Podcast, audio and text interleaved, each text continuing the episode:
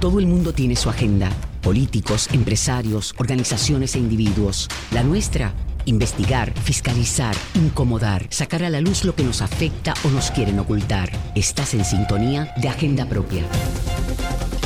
Saludos y bienvenidos y bienvenidas a otra edición de Agenda Propia. Soy Damari Suárez y como siempre les invito a que me acompañen en el único programa en la radio puertorriqueña especializado en la investigación a fondo y en la fiscalización. Agenda Propia es un espacio producido por el Centro de Periodismo Investigativo en el que discutimos semanalmente y de forma crítica el quehacer noticioso, económico y social del país.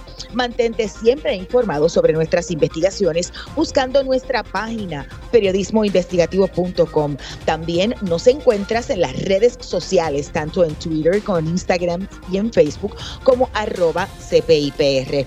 Y en nuestra agenda del día hoy hablamos sobre el trabajo de periodismo en colaboración, el más representativo de toda nuestra región caribeña. El tema es la crisis climática, un tema importantísimo para todo el Caribe y muy poco visibilizado en las esferas internacionales al momento de discutir políticas públicas globales para entender o atender el asunto. ¿De qué se trata? Bueno, pues hoy hablamos con el gerente del Instituto de Formación Periodística, el brazo educativo del CPI, y con expertos en el tema.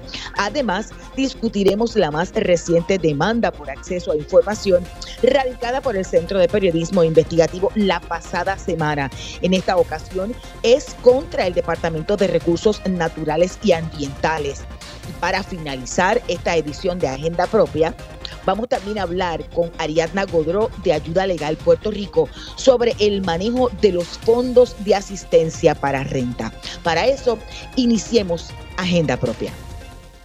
Esta es La Piedra en el Zapato las propuestas de 12 periodistas caribeños para investigar la crisis climática se convertirán en reportajes periodísticos tras ser seleccionadas para recibir becas del Instituto de Formación Periodística, el brazo educativo del Centro de Periodismo Investigativo. Para hablarnos de este esfuerzo colaborativo, nos acompaña Víctor Rodríguez Velázquez, gerente del Instituto de Formación Periodística y parte del equipo editorial de periodistas del centro. Saludos, Víctor. Bienvenido a Agenda Propia. Saludos, Damaris, y saludos a todas las personas que nos están escuchando. Bueno, entiendo que es producto del Caribe Fest, pero dinos, eh, cuéntanos un poco de qué se trata este proyecto. Sí, pues como bien comentas, sí, definitivamente este proyecto en el que acabamos de anunciar que se están, estamos becando a 12 periodistas de diferentes eh, países y territorios acá en el Caribe, eh, deviene de ese encuentro de periodistas y editores que se dio como parte de todas las actividades que, que tuvimos en el Caribe Fest en, mayo.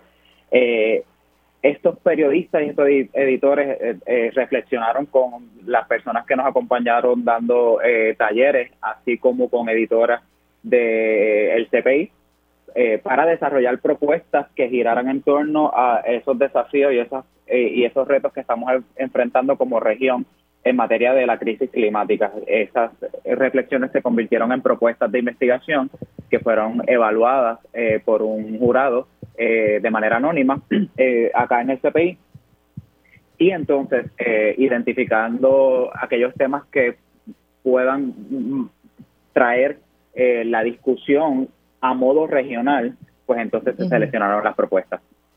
Qué chévere, digo, no es por nada, pero el Caribe Fest estuvo bien, bien eh, nutrido de, muchos eh, países representados, ¿verdad? Por, por sus periodistas. Eh, en, este caso, ¿qué, temas se, estarán investigando?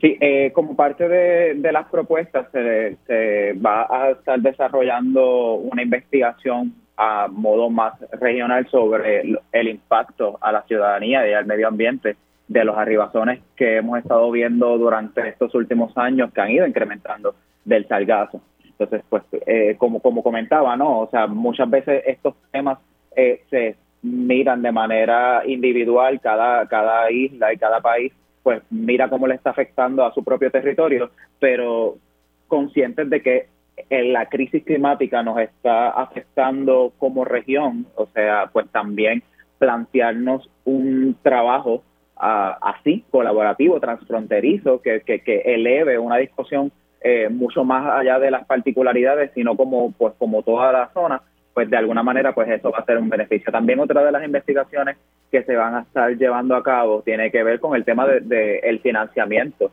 para los proyectos de mitigación y adaptación de estas nuevas realidades que estamos viendo a, raíz del cambio del medio ambiente. Eh, y entonces, oh. pues también de, alguna manera, pues queremos este, seguirle el tracto a esos dineros y cuáles eh, son los países que quizás se han estado beneficiando más y los que menos para, para poder adaptarse, porque como decía, como región nos estamos afectando eh, igual con, con algunas, algunos matices, pero no necesariamente todas las islas tienen las mismas capacidades para enfrentar estas situaciones. Y eso es, y eso es cierto. Por ejemplo, vamos, a, vamos a hablar un poco de, la, de la participación, ¿verdad? Este, ¿Qué países estarían participando? Sí, eh, vamos a tener mayormente eh, representación de las Antillas, porque pues, sabemos que, las islas son las más que nos estamos afectando, por, por supuesto Puerto Rico, las Islas Vírgenes Británicas, las Islas Vírgenes estadounidenses, Guadalupe, Jamaica, eh, y entonces ya de la, de la parte más del Caribe continental, pues tendríamos representación de Costa Rica, Panamá, Venezuela y Colombia. Eh, que también pues entonces van a estar representados. Así que eh, nos entusiasma mucho porque vamos a tener todas esas perspectivas, no solamente cómo nos estamos afectando a, nivel de las islas, pero también cómo esa cuenca del Caribe continental eh, se está viendo afectada por diversas situaciones de la crisis climática. Por los temas que están atendiendo, ¿cuáles serían esas, por ejemplo, diferencias en términos de, de lo que nosotros vivimos acá como, como islas versus los que viven allá en ya, ya como país en términos territoriales continentales? Por supuesto, esto quizás eh, un geógrafo puede, puede tener eh, una opinión mucho más concreta que yo, pero lo que se habla cuando hablamos con este tipo de expertos, pero por ejemplo, es el tema de la, de la dimensión territorial. Obviamente, en, estos países que están eh, en los continentes, pues tienen más territorios para poder mover quizás sus comunidades costeras a otros lugares más adentro. En el caso de las islas, pues nos complicamos por esa extensión limitada del territorio, ¿no? Entonces, de alguna manera, pues ya hay una, una, una diferencia bastante palpable. Por supuesto, también la extensión geográfica, pues está muy ligada a los recursos, no solamente los recursos naturales, sino también los recursos económicos para lidiar este, este, este tipo de situaciones. Cuando hablamos también con, con personas expertas, el, el tema de las condiciones políticas eh, también incide. No es lo mismo eh, ser un territorio que está bajo la sombra quizás de un país más grande, como es el caso de Puerto Rico con Estados Unidos, el caso de Guadalupe con Francia. Eh, sin embargo, cuando son este países que tienen unas condiciones políticas mucho más independientes, por así decirlo, pues tienen unas capacidades para acceder a otro tipo de fondos, por, por, por, mencionar algo, que quizás otros territorios no, no tenemos. Víctor, nosotros en el, en el centro y como parte ¿verdad? De, ese brazo educativo del centro, que es el Instituto de Formación Periodística, hemos trabajado otros eh, proyectos colaborativos, sobre todo de la crisis climática, con eh, compañeros periodistas de, del Caribe. ¿Cómo, ¿Cómo comparas ambos proyectos y qué expectativas tienes de este, que por lo que he visto hay más representatividad en términos de países del Caribe? Definitivamente, o sea, eh, eh, eh en, el, en el CPI a través del instituto, como comentas, pues ha estado desarrollando este tipo de investigaciones a lo largo de la fundación del instituto en el 2015, eh, pero creo que seguir incrementando y este número que de periodistas becados, que es un número histórico, 12, que es la primera vez que 12 periodistas de la región se unen a un proyecto colaborativo de, del CPI, eh, eh, va, va muy de la mano con el incremento precisamente de estas situaciones eh, de la crisis ambiental y la, crisis climática que se ha estado, ha estado viendo en la región. creo que, que, que, que, abrir a más investigaciones más amplias con un equipo mucho más grande es, respuesta a, el, a, e, a, esas situaciones, a cómo cada vez este, vemos que se está impactando el medio ambiente, ya sea de manera eh, natural o debido a los crímenes ambientales que se han estado registrando en la, en la zona. Entonces, pues no podemos evadir esa, esa realidad y creo que en, eh, en esa misión del CPI eh, a través del instituto, pues eh, se reconoce que, esto es una realidad que está eh, pasando y que nosotros pues desde el periodismo necesitamos insertarnos en, la discusión y en, y en la fiscalización de estas situaciones, sobre todo para lograr identificar algún tipo de, solución que nos permita coexistir y sobrevivir en la región del Caribe. Vamos a la cita directa. Ay, Víctor, se nos une ya a nuestra conversación el doctor Pablo Méndez Lázaro, investigador y profesor de la Escuela Graduada de Salud Pública de la Universidad de Puerto Rico en el recinto de Ciencias Médicas, pero además parte del Concilio de Cambio Climático de Puerto Rico. Saludos, doctor, y bienvenido a Agenda Propia. Saludos, buenas tardes. Oye, antes de pasarle un poco el batón a nuestro experto en el tema de, crisis climática, en el caso del Centro de Periodismo Investigativo y este equipo de trabajo, ¿qué, temas o aspectos comunes tenemos como región en el asunto este de la crisis climática? Más de lo que pues pensamos. Pues mira, sin duda compartimos este, muchos de los factores ambientales y climáticos, casi, bueno, no muchos, todos, por decirlo así, ¿verdad? Este, enfrentamos aumento del nivel del mar, enfrentamos huracanes cada vez más frecuentes y más intensos, enfrentamos cada vez más los periodos duraderos de sequía y reducción en la precipitación, eh, enfrentamos también los aerosoles y los polvos del Sahara que cada vez llegan también con más frecuencia, pueden deteriorar la calidad del aire, aunque son nutrientes que pueden aportar a ecosistemas marinos y terrestres, pero también afectan la salud de la población, ¿no? Así que sí, sin duda, y más recientemente, aunque llevamos muchos años, casi 10, 12 años hablando o más sobre el calor extremo, pues ahora es que en estos años o este verano quizás pues nos estamos dando más cuenta de lo peligroso que se ponen las condiciones con el aumento en la temperatura. Saludos, profesor Víctor Rodríguez por acá. ¿Cómo está? Saludos, muy bien, muy bien. ¿Cómo estamos? Qué, bueno, qué bueno, todo, todo muy bien. Eh, por, esa, por esa misma línea, sabemos que eh, en el Caribe, pues tenemos esos retos, como comentaba en la primera parte del programa, eh, pero también este, sigue siendo un espacio de mucha extracción. Eh, pues, de recursos, eh, también es, un espacio también para, para el disfrute del turismo. pero específicamente, a, su modo de ver, ¿cuáles son esos problemas comunes como región que son causados por la huella humana y, que quizás eh, podrían ser evitables si se toma algún tipo de acción? Pues mira, sin duda, ¿verdad? A veces cuando nosotros hablamos de cambio climático, olvidamos de que realmente esto es la cherry encima del pastel. Aquí hay muchas características este, y muchos problemas que han sido creados principalmente por el hombre, ¿no? Por las dinámicas sociales, las dinámicas políticas y las dinámicas económicas. Este, la injusticia ambiental, los grados de pobreza, la desigualdad, la falta de acceso a servicios educativos de calidad, la falta de acceso a servicios de salud de calidad. Eso no lo ha creado el cambio climático. Eso no son este, eh, problemas asociados al cambio climático. Esos son problemas sociales y políticos, este, como resultado de una de unas políticas públicas en nuestra región que muchos países, pues, hemos manejado, ¿no? Eh, tenemos un, gran, este, gran cantidad de la población en la región del Caribe que vive por debajo del umbral de pobreza. La falta de acceso a los recursos viene siendo uno de los factores que puede limitar la capacidad de adaptación, ¿verdad? Ahora mismo estamos discutiendo el tema del calor en las escuelas. La cantidad de estrategias, no existe una única varita mágica para resolverlo, pero la cantidad de acciones que pudiéramos hacer, poder solucionar los problemas del calor en las escuelas, requiere, no importa cuál, requiere inversión y financiación, ¿verdad? Así que la falta de recursos en la región es una, es una de las características también que dificulta las capacidades de adaptación, ¿sí? Claro. Este, que aquí hay muchas cosas que realmente no están realmente, no son causadas por el cambio climático, sino que el cambio climático las va a exacerbar. Son las comunidades desventajadas las que más van a estar sufriendo profesor mencionaba que, pues eh, que, que, en parte por políticas públicas eh, en la región. ¿Nos podría mencionar cuáles usted entiende que son esas políticas públicas que compartimos como, como región eh, que están impactando y cuáles serían las políticas públicas hacia donde nos deberíamos mover para evitar esas situaciones?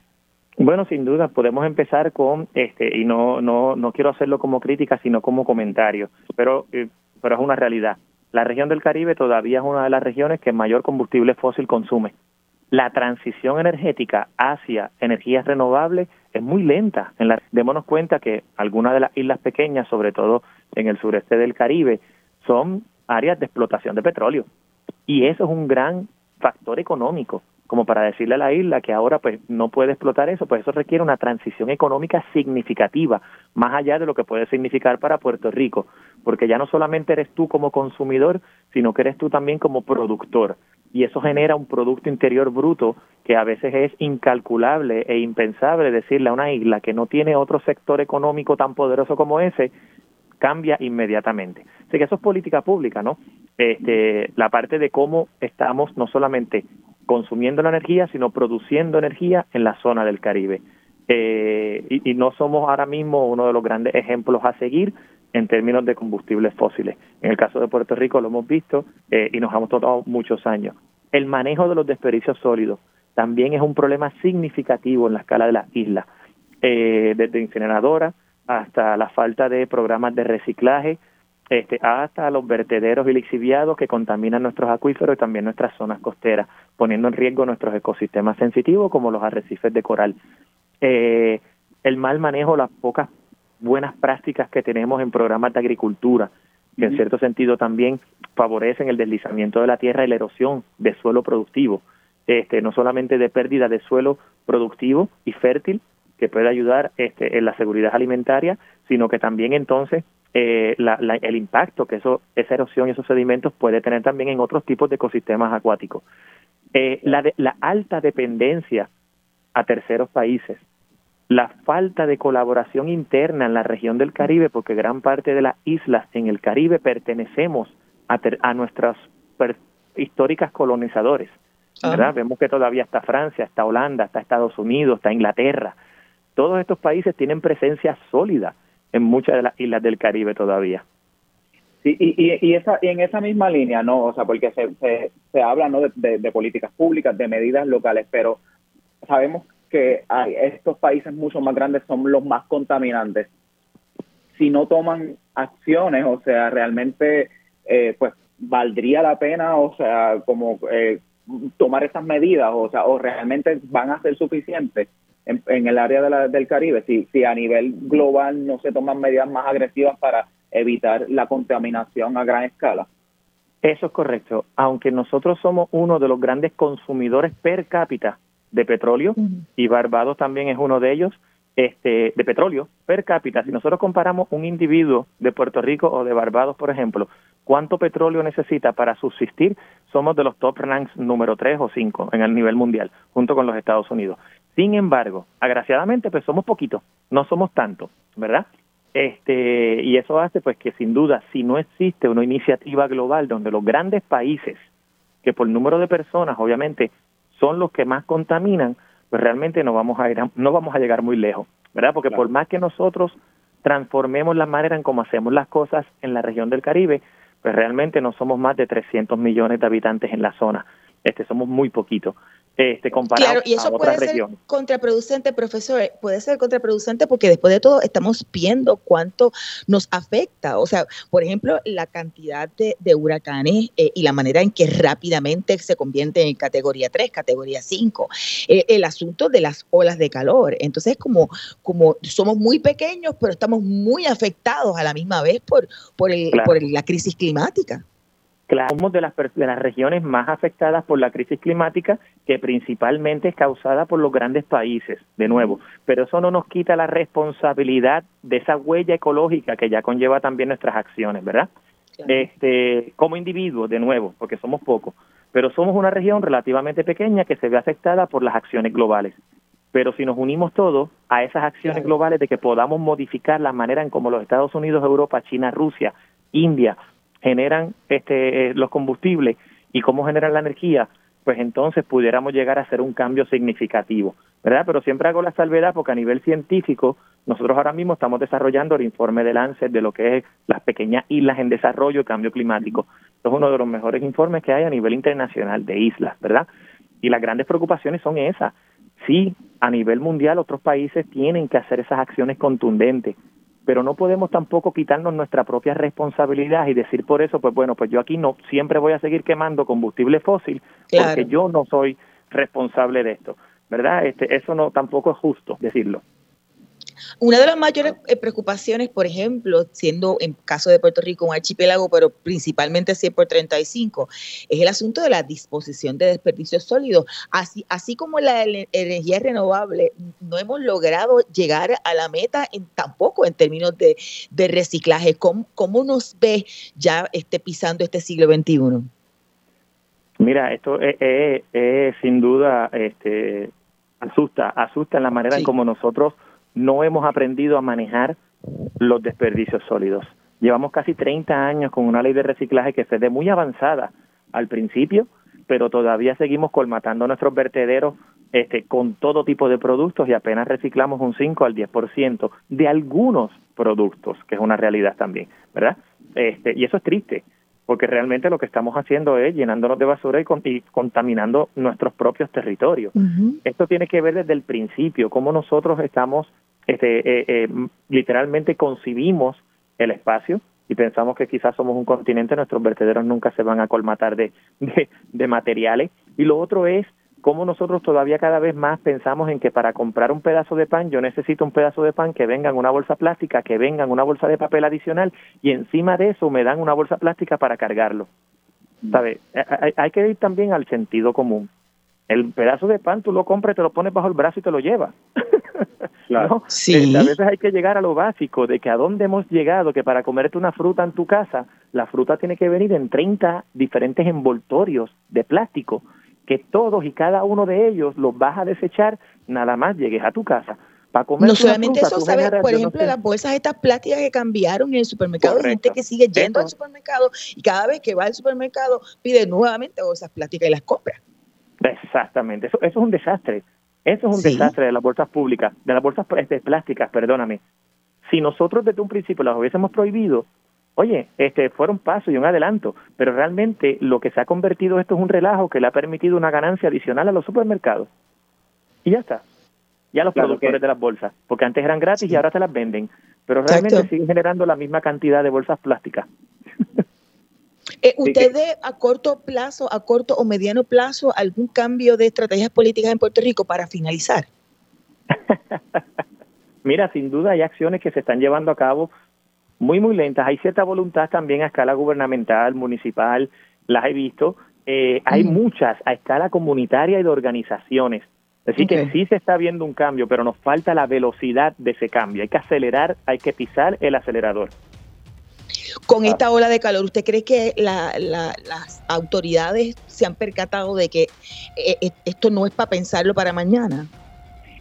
Claro, lamentablemente se llevaba hablando por muchos años, te, aseguro que décadas llevamos hablando de esto, este, y pues nos hemos no ha ocurrido la parte de planificación y ahora estamos pues obviamente tratando de responder a un problema mientras estás dentro de él.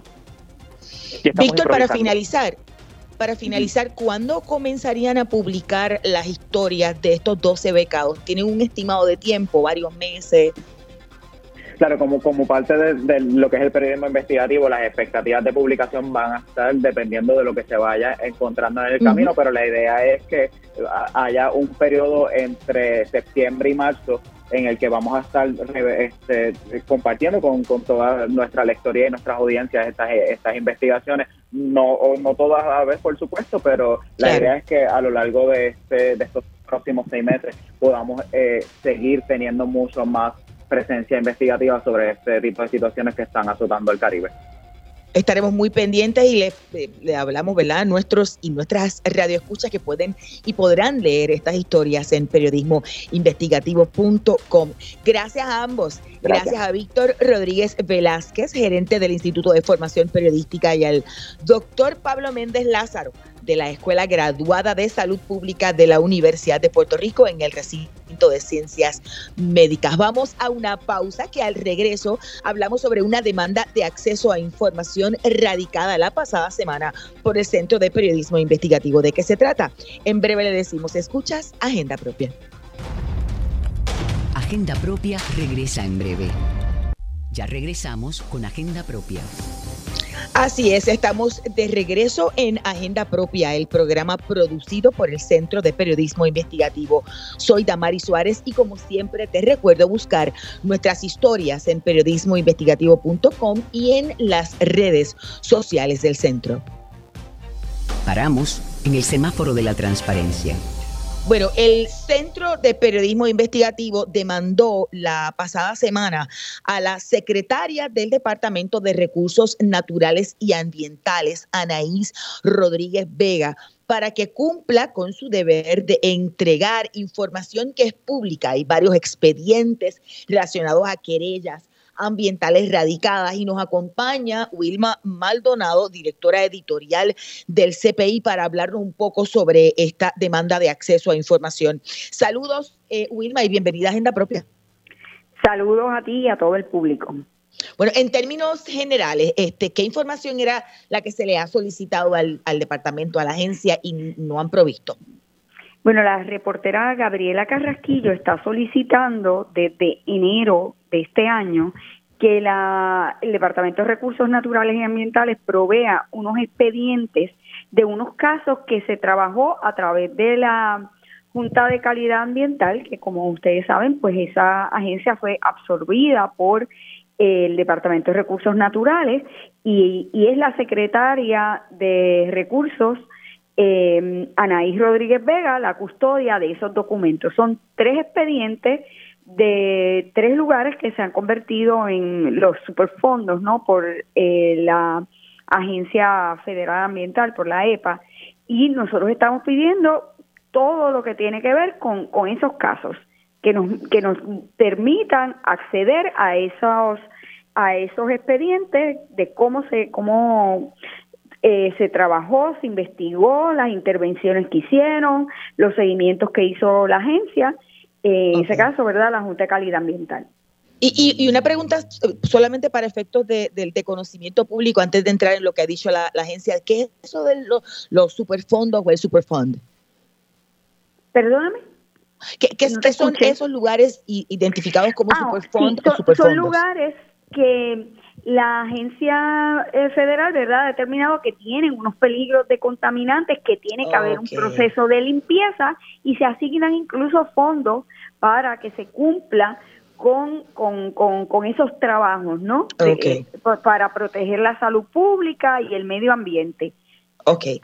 Y entonces eso, eso, está, eso está en manos de la Junta de Calidad Ambiental eh, y además, pues obviamente es información que se, que se entiende que es pública. Eh, ¿qué, ha ocurrido que esa petición se ha dado desde enero? ¿El, el, departamento ha dicho algo? ¿Ha habido pues alguna mira, respuesta? Eh, pues no, realmente eso, eso, es lo que pasa, es que esta es una agencia que lamentablemente no da unas respuestas concretas, te deja esperando te deja así, estamos trabajando en eso, sí, lo hemos pedido, sí, estamos haciendo, pero realmente nunca cumplen o, casi nunca cumplen, ¿verdad? Para ser eh, realmente, eh, ¿verdad? Responsiva a, eso, con, con honestidad pues, pero casi nunca. Eh, esta no es la primera vez que tenemos que llevar al Departamento de Recursos Naturales hasta a los tribunales para que cumplan con el deber ministerial de proveer unos documentos públicos. Y eh, hay un otros casos que simplemente pues no, no hemos llegado al tribunal pero que ha sido muy difícil obtener la información. Eh, te pongo, por ejemplo, eh, el plan para el manejo del sargazo ya eh, se supone que había un término por ley que tenía que cumplir la secretaria para cumplir con ese plan de manejo. Todavía nosotros estamos esperando que se nos entregue ese plan de manejo. Eh, pedido por, por, por mucho tiempo continuamente y siempre están diciendo sí es que estamos en revisión es que estamos y nunca proveen la información ahora mismo tenemos otros documentos eh, también solicitados no relacionados a esta demanda, que también se le ha agotado prácticamente el término al departamento y no ha sido responsivo.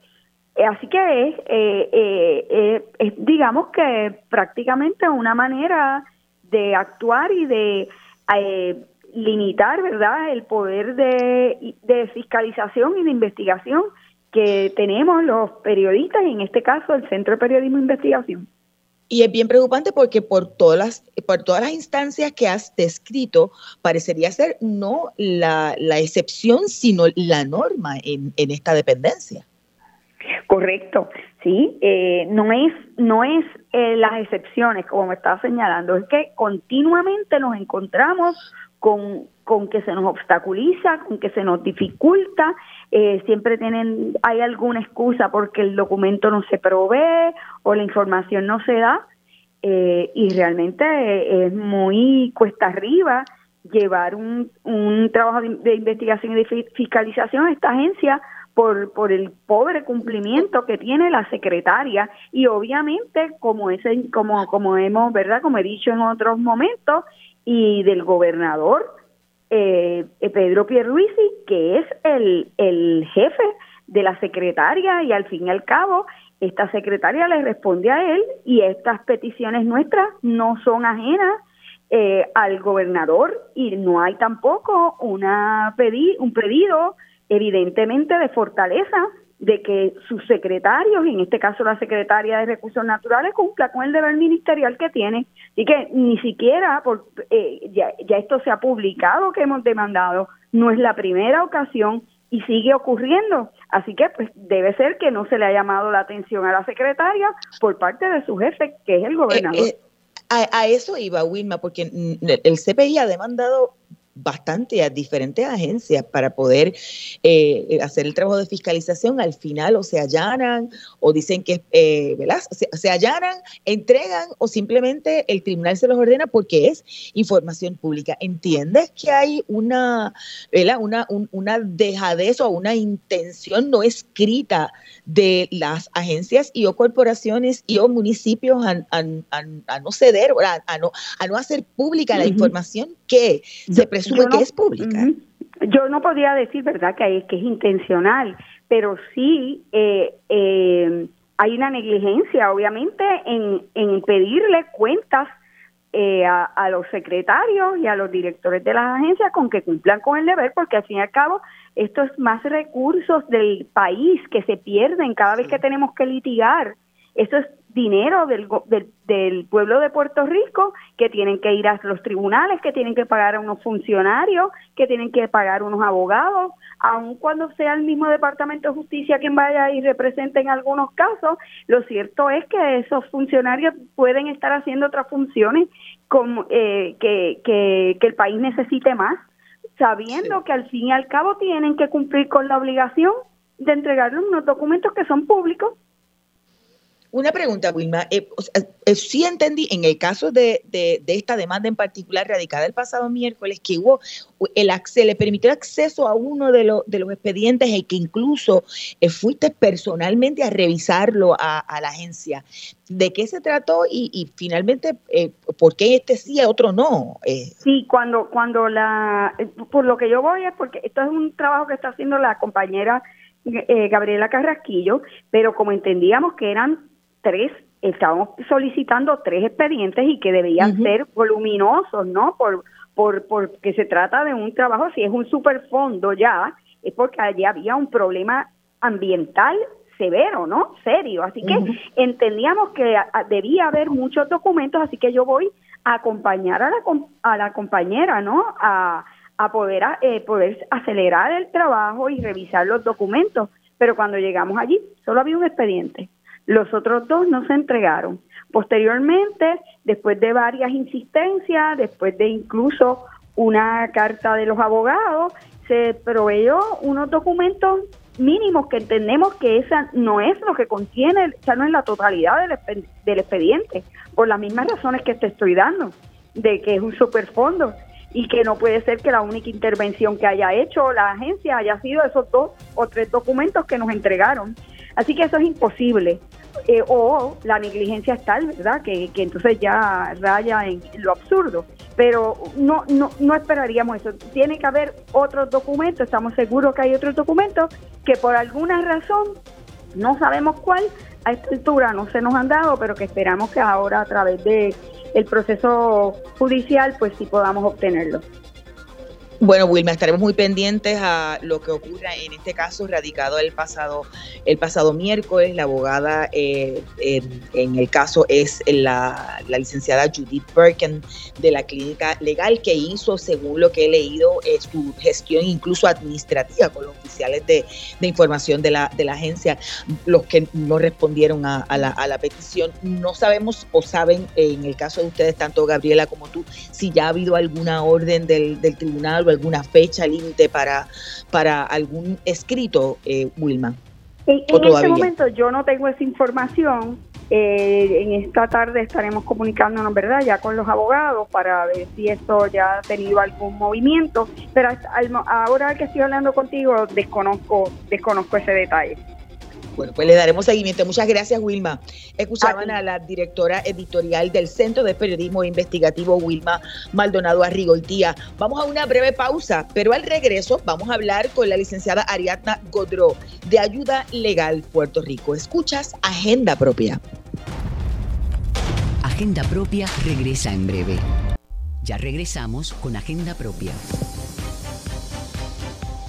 Bueno, ya de regreso en Agenda Propia, el programa producido por el Centro de Periodismo Investigativo, soy Damari Suárez y bueno, como les decía previo a la pausa, eh, hace unos días Ayuda Legal Puerto Rico planteó serias preocupaciones por el manejo del programa de asistencia para el pago de renta que maneja el gobierno local con fondos federales y para hablarnos sobre este tema ya nos acompaña a través de la línea telefónica la licenciada Ariadna Godro, directora ejecutiva de Ayuda Legal Puerto Rico. Buenas tardes bienvenida a Agenda Propia. Muchas gracias, Damaris, a ti, a la gente que nos escucha acá en Radio Isla, agradecida por la oportunidad. ¿Cuál es ese programa al que hicieron referencia y por qué la preocupación de la organización sobre el manejo? Mira, este es el programa COVID Renta que ah, llegó a Puerto Rico unos 240 millones en una primera etapa y después otros 325 millones y que tenía como objetivo que aquellas personas que resultaron afectadas económicamente por la pandemia tuvieran la oportunidad de recibir eh, dinero para el pago de su renta. Esto no es nada más para personas en vivienda pública, esto también es para personas con alquileres privados y paga hasta 15 meses de renta y las utilidades, agua y luz. Importante porque el gobierno, después de recibir todo este paquetón de, dinero, eh, ha devuelto, ¿verdad?, casi 140 millones del total, diciendo que en Puerto Rico no ha habido la necesidad y que esa es una de las razones para cerrar el programa que está a punto de cerrar este próximo 30 de septiembre. Parece que el, que el gobierno ha devuelto fondos federales porque no hay necesidad. Esa es una de las posiciones del gobierno, ¿verdad? Que la, ya se ha llenado la necesidad que había, que ya pues no hay tantas solicitudes como antes, cuando la realidad es que para que tengas idea, Damari, la semana pasada cuando anunciamos esto, un poco escandalizada porque la fecha de cierre del 30 de septiembre no es una fecha que ha sido impuesta por el gobierno federal, es decir, el gobierno todavía podría expandir esta fecha para que la gente pueda usar este dinero y ojalá y que así lo haga la realidad es que mucha gente no se enteró hasta que nosotras fuimos a medios la semana pasada, así que como hemos dicho, claro que existe una necesidad, la gente no sabe con qué va a pagar la renta, este programa necesita mayor difusión y es lamentable que el gobierno lo cierre, ¿verdad? Así de repente este próximo 30 de septiembre. Para que tú tengas idea, Damari, de la necesidad terrible que hay de asistencia para alquiler, en lo que va de año nada más se han presentado unas 1.336 y ese es el número hace, hace un mes, ¿verdad? Para julio, que nosotros llevamos los datos con un mes de atraso. Para julio sabíamos que este año se habían presentado 1.331 casos de desahucios por impago. Así que la necesidad está ahí, lamentable que se devuelva dinero y de nuevo señalamos que hay una pobre planificación este por parte del gobierno, ¿verdad?, de cómo se debe utilizar ese dinero. Eh, pero una pregunta, o sea, cuando ustedes hicieron el, asunto público que ya se iba a cerrar el 30 de septiembre, evidentemente es que la gente desconocía del programa, o sea, eh, eh, si hay si ha habido o ha bajado en términos de participación es porque el gobierno no lo ha promovido adecuadamente, pregunto. Mira, evidentemente la necesidad está viva. uno de los problemas que nosotros hemos visto y que llevamos advirtiendo desde el inicio es precisamente cuando se hizo la primera devolución del dinero, nosotros al principio decíamos que era lamentable que el gobierno eh, no tuviera promoción adecuada para este programa. Eh, logramos que el gobierno hiciera unas campañas, una campaña en particular para gente adulta mayor, pero ciertamente no ha sido suficiente, no hay campañas para personas sin hogar, no hay campañas para personas inmigrantes que son elegibles indistintamente su estatus migratorio. Eh, las campañas han sido muy pobres y yo te apuesto, ¿verdad?, que gente que nos está escuchando ahora y que alquila y que no sabía que existía un programa que pagaba la renta en rentas privadas o públicas se están enterando por primera vez. Este, así que, por un lado, es decirle a la gente, soliciten, no con ayuda legal Puerto Rico, ¿verdad? Porque nosotras no somos viviendas, somos una entidad independiente, pero soliciten la asistencia, lo pueden hacer directamente en COVID Renta, lo buscan así mismo en Internet o llamando a la Administración de Vivienda Pública.